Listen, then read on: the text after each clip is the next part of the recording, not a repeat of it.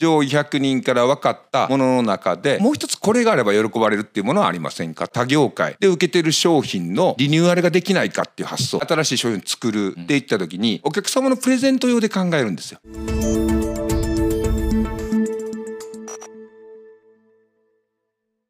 皆さんこんにちは医師の未来へようこそ。今回もですね、えー前回に引き続き DMG コンサルティングの倉内さんお招きいたしまして CRM のお話をお伺いしていきます。倉内さんよろしくお願いします。よろしくお願いします。前半はですね医師は効率化に行く中でお客様と接するっていう、でそこからヒントいただくとか、いや改めてやってないなっていうのを思って、まあ僕もちょっとやらなきゃいけないなというふうに思ったわけなんですけども、はい。もし倉内さんが単品ツアーの会社で、まあはい。大きくないと。うんうんうんいう時に最初何やりますかというお話で上位100人のお客様に聞く。かなっていうのが出てきたわけですよ。はい。それでいろいろ聞いてお客様からも全員とは言わないにしても、はい。まあ、ヒントも得たしサービスのことに関してもいろいろとこうお話をお伺いできたと。言った時に、じゃあ次どうするのか？というあたりをちょっともしあれば。我々であればそのお客様を喜ばせるための商品んを考えませんかと、ん。これ仕入れであってもあの作り手であってもいいんですけど、まあ、何かを買っていただいてるわけですよね。物販ってことですね。そうですね。物販で何か、まあ多分メイン商品は希望感が小さければあの23ぐらいのことって多いんですけどまあそれプラスになるような商品を一緒に考えませんかっていうような気楽な会議というか商品開発会議なんですけど、お客様のことを教えてくださいと。うんうん。うんで投げかけは我々なんで、うんうん。じゃあそのお客さんをもっと喜ばすためにどんな商品があれば、まあ、できれば御社で作っていただきたいんですけど、うんうんもしくはなければ仕入れができるようなもの。うんうんで一緒に考えませんかっていうような場を作ります。それってはい。どういう質問してくるんですか？そこの会社のプロじゃないですもんね当然、倉内さんとかやる場合、うん、長年いろんなことやってるので、まあの各商品も各工場も工場入らせていただいたら使えてない機械のこととかも分かったりしはいしたり、はいはい。であと一般論として、あのサブ商品というんですかね、ん。メイン商品で、プラスあれば喜ばれるような商品ぐらいから軽くいきます。うん。大型商品を作るんじゃなくて、上位100人から分かったものの中で、こもう一つこれがあれば喜ばれるっていうものはありませんかと。でできればその会社の若手うんを担当にしてアイデアはみんなが出すんですけど若手育成みたいなことも含めて、ああなるほど、はい、やっていただきます。プロじゃないから、はい。若手だから。そうですそうですそうです。商品開発しながらそうです。勉強してくれと。そうです。物の作り方もそこで勉強できるだろうし。そうです。で販売までやってみてくれみたいな。そうそうそう。そそれが重要です。ものを作りながらコンテンツというかサイトというかまあ例えば同梱物だとチラシみたいなものも同時に考えてくださいと。ということは使い方もイメージして、でお客様のことも分かってるので問いかけ風にこう作ってみてくださいと。こうこれがすごく若手が伸びる時のまあ一つの要素かなと思ったりもします。うん。それで結果が出ればね、ええ。あこうやればいいんだってなるし、まあ、あそう簡単に結果出ないです。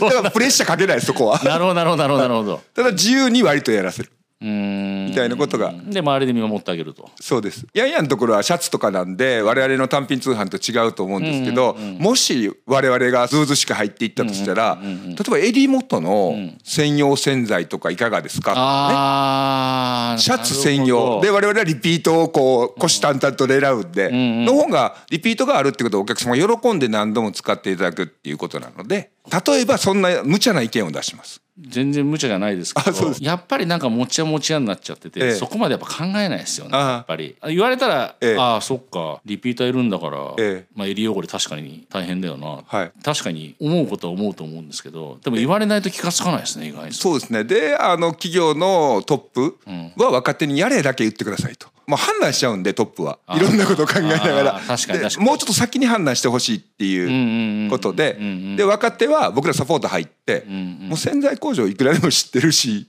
まあ大体でいろんな設計も分かるし何で送ればいいのかとかいうことも分かるし。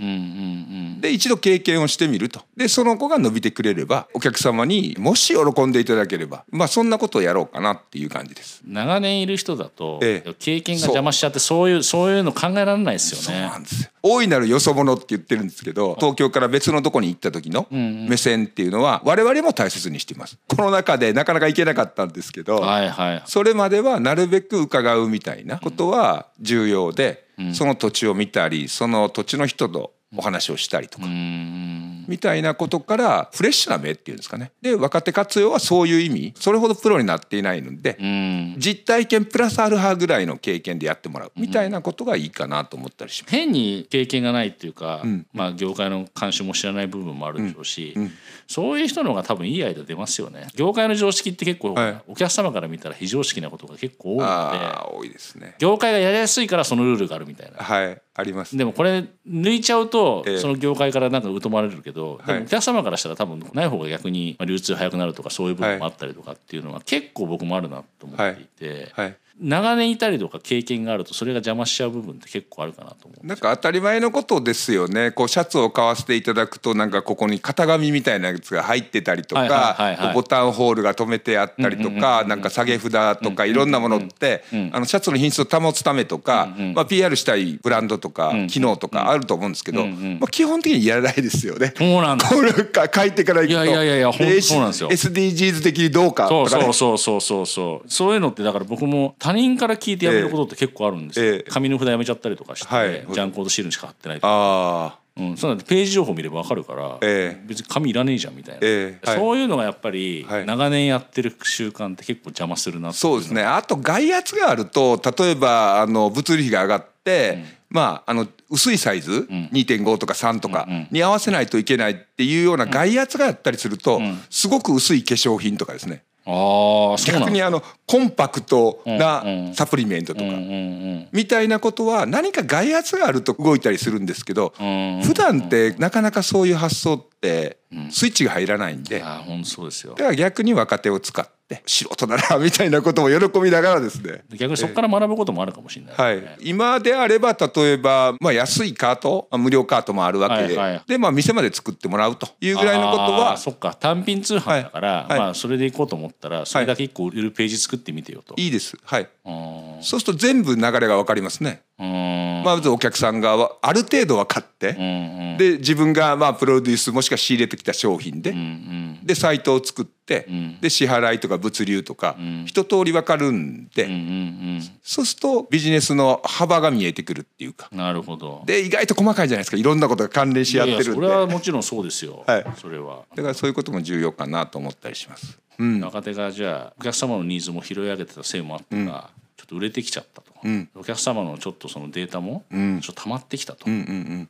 一応まあ上位のお客様には聞いて上位の方だけじゃなくて、うん、一般の方にも買っていただいて、うん、さらにリピートしてもらおうというふうに思ったら、うん、次何やるか。うん。あのですねあとは拡大展開がまず当たり前なんですけどこれはまあ規模感っていうのはそこかなっていう気がします。どれぐらい大きく拡大するのかあ自分たちどれぐらいまで持っていくかってことですそうです。でよく我々のケースで言えば中小の EC さんとお話しするときに、まあ、3年後ぐらいの利益規模、まあ、売上イコール利益に近いものがね大きな土地がない限りあるんですけどを常に経営者さんとはまあお話ししてでそれをもう一つはその社員さんが分かる言葉にしてください。新工場を作るためとかです。ね EC なんですけど自社スタジオが欲しいっていう会社があって。はいはいはいはいでそうすると社員も自分ごとができますよね。拡大展開も同時にやるんで、うん、一部のお客様だけに新しい商品ですから先行販売ってやってもいいですけどで顧客リストが10万人あるんであれば、うん、もう計算できるじゃないですか大体は。まあまあそうですね。はい、まあ、数字的ななんとなく。そうですね。であと単品通販の場合はそれがリピート商品であれば年何回、うん、っていうのもこれも大体読めるので、うんうんうんうん、まあそれの繰り返しかなっていう気はします。でそれ以上大きくなりたい時っていうのは2つあって、一つは他業種もしくは他業界。で受けてる商品のリニューアルができないかっていう発想ですね。徹底的にパクるとか言いますけど我々は革新とモックアップなんでイノベーションっていう言葉があるんですけど、ね、はい、イノベーションしてみましょうみたいなことをやるのが一つと、それと隣のジャンル、例えばサプリメントだとスキンケアプロジェクト作りませんかと、女性用なら男性用プロジェクト作りませんかと、まあ、ここうやって拡大をしていく。であとはそれがまあ1億でいいのか10億でいいのか、はい、もっとそれ以上なのかによってかなりやることは変わるかなと。そんな感じです。そうかそれやるのに、はいお客様が分かってないとダメだってわそうです。横展開って言って、ええ、隣のジャンルにって言ったとこで、ええ、本当に必要なのかどうかも分かんないです、ね、そうなんまずまず調べないと。はい。であとはブランディング上いいのかどうかっていう議論もありますよね。あの例えばどちらかというと男性ビジネスマンがきちんとしたシャツを買いたい時に、うん、あオジエがいいなっていう、例えばこれは僕が抱いてるイメージなんですけど、はい、このリモートワークの時に「うん、ん？ちょっとど違うかな?」とかね。そうですねそうですね。であのジェンダーフリーみたいな言葉がね、ね、よくありますけど、はいね、とかいろんなこうね持っているブランドと顧客。でそれも聞けばいいですよね。であとは確信するかイノベーションでいくか。ここは経営者がやっぱりしっかり考えるところかなそうですね、はい、でもやっぱりお客様の声拾い上げないと、うん、自分たちで勝手にイノベーションやってることが、うん独りよがりになっちゃう可能性もあるわけですもんね、うん、お客様の声いかないでやっちゃうと、うん、なんかやりやりやすいからやってみようかみたいな、ね、ああそうですね。まあお客様の声を聞くときにですねまあある程度喜んでいただける話題はいくつかあるわけですよ、はい、あるある程度の年齢が分かっていれば、うん、まあ、軽くお孫さんはどうされてるんですか?」とか「あもしかしてワンちゃんか猫ちゃんいらっしゃいますか?」まあ大体子供の話もしくは孫の話か,、犬猫の話か、もしくは愚痴を引き出すみたいな、あとはお褒めすると、そうですね、これで大体良好な関係が取れるので。倉吉さん実際そういうことって現場でやられてたんですか実際？約10年前はあの医薬品ツアーの会社経営をしておりましたんで、うんそこで代表で忙しい時は電話取って、うん、あのメール確認してっていうようなこともやってました。いやなんかやっぱ質問の仕方がやっぱ全然違うなって思ってあそうですか。僕を例になぞらえてする質問がさっきの洗剤の話とかね、ええ、そこまでやっぱいかないんですよね。他の人の話は、うん。アドバイスできるんですよ、うん、そんなのやめちゃえばいいじゃん。そ,、はい、そこの分カットしちゃえばいいじゃんとか、えー、それ言えるんですけど、はい、こと自分のことになるとね やっぱりなかなか判断できない、はい、だからやっぱお客様に聞けっていう、そうですね。知り合いからも一言二言聞くっていうのもいいこといやだからだと思いますよね。それそれが多分考えるとうまくいかないけど、えー、聞かれて喋ったら結構いろいろボロボロ出るなっていうのでお客様に聞くっていうのもそうだし、うん、でお客様に教えていただく。でそれを商品にうまく転換できたら、うん、結局それが CRM になるのかもしれないし。そうですね。でよくやるのは例えばまあ数にもよりますけどあの何か新しい商品を作る、うん、もしくは何かで仕入れるっていった時に、お客様のプレゼント用で考えるんですよ。あなるほど。例えばお誕生日プレゼントとか定期コース、うん、あの1年目のお祝いとかですね、うんうん、軽いお歳暮、うんうんうん、メリークリスマスみたいなことでやるんですけど、そうするとリスト数にもよりますけど、うん、ある程度のロットは、まあ、原価処理なんですけど、うん、履けるわけじゃないですか。そうですね。そうですね。それテストマーケティングしてみるなっていう。そうです。あそれ反応見るみたいな。はい。なるほどね。みたいなことででお客様に喜んでここからストーリー作りですけど、うんということで喜んでいただいたので本格的にデビューさせるとかですね。なるほど。この手は僕はよく使います。あそれをもってして逆にテストマーケティングもできると、はい、あそれは結構いい例ですねそれ。そうですね、うん、でそれで伸びたのは例えば日本茶日本茶を売るのに若い世代なんかそうみたいなんですけど、うん、あの急須と湯飲みがあまりないと。コーヒー文化とか缶文化ペットボトル文化になってるから、をセットするとすごく喜ばれたっていうのがあってはあ持ってないから。持ってないから。あでもなんかそれ盲点ですよね。入れ方知ってるだろうと思うじゃないですか。思います。実は知らなかったみたいなね。そんなふうにして。世代変わると変わっちゃうんですねそういうのもね。そうですね。まあグリーンティーなのでいくら書いてもそれほど差別化できづらいわけですよ、うんうん、どんなにいいものでも、うんうん、どんなに丁寧に作ってもって書いても、うん、なかなか変わらない、うん、変わらないって伝わらない、うんただこんな可愛い急須ついてますとか、うん、あと化粧品でよくやりましたけどあのポーチがついてます。はいはいはい。そうそれポーチの方が大きいじゃんみたいな。やっぱり四角なんでサイトとかで0.5秒で気にしていただかないといけないんで、なるほど。まあそういうこともやったりします。CRM っていうよりは、はい、もちろんそのお客様に聞くっていうこと。まあ、今回はそれが僕の中でもそうだし、はい、多分今あんまり実は効率重視の中では多分あんまりやられてないことなのかなっていうことで言えば、うん、まあまあ非常にその。倉橋さんのお話の中で一番響くわけですけども、えー、で僕今日はやっぱ思ったのが、はい、質問が的確なんですよねなんか。お宅の業界だったらこれいいんじゃないですかとかっていうのがすごい的確だと思ったわけですよ。はい。はい、それはあれなんですか？あのほら倉吉さんなんか協会やられてるもう6年7年になるんですけど、うん、あの日本通販 CRM 協会っていう、はい。はい、まあ、私は顧問という立場なんですけど、うんうんうん、今はどうでしょう？140社ぐらいかな、うん、基本的に、はい、EC 会社が毎週のように今この世の中なんであのズームとかが多いんですけど、はい。はい、そこで座談会とか、はい、テーマを決めて自社のやり方をこう情報交換したりとかいうのをやってるんですね。これ毎週ほぼやってるのだそういうところで多分こういうものっていうのを、はい、会員さんの皆様がお互いにこう、いやそうでもないああでもないってことを言い合ってるってことですよね。はい、なんか分かんなかったら人に聞いちゃった方がっていうのがやっぱあるじゃないですか。そうですね。うん、自分のことって分かんないんで、はい、分かんなかったら人に聞いちゃえばいいじゃんと。でお客様に来るのが一番いいんですけども、はい、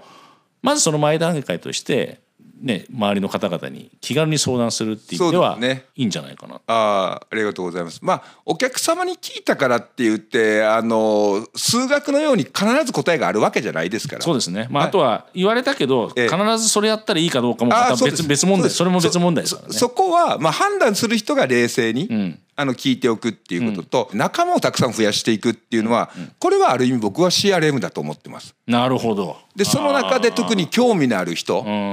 でまあできるかどうかあれですけど、まあ、よく似た商品をまあお互い売ってるっていう、うん、まあ、いわゆるライバル同士でももし仲良くなれば、うん、ちょっとこの頃サイトがかぶってくるんで あのどうかなと思ったりしますけど早いですよね。あなるほど、ね、業界の常識も分かってるし、はいはいはい、大体のこういろんなねあの仕組みも分かってるし、うんうん、そういう方々がもし横でつながると、うん、まあ、いい方向にね、うん、なったらいいかなとこの頃はもう若い人が先生なのであ、まあ、謙虚に若い人にデジタルは若い人に教えてもらいなさいと。間違いないです、はい、そういうこともね、はい、学べるということで、はい、あのもしよかったらそのリンク貼っときますんでご興味あればと。そうですね。いうことで、はい、はい、僕はやっぱりいやベタだなと思ったんですけどやっぱり何回も言いますけど、お客様に聞け、えーうん、これはやっぱり本当にしもう真理だなとい。うふうに思いました。僕も、あのちょっと明日から、はいいろいろと考えてやっていきたいというふうに思いました。はい、あの今回はいろいろとあの CR についてお話しいただきました。ありがとうございました。こちらこそありがとうございました。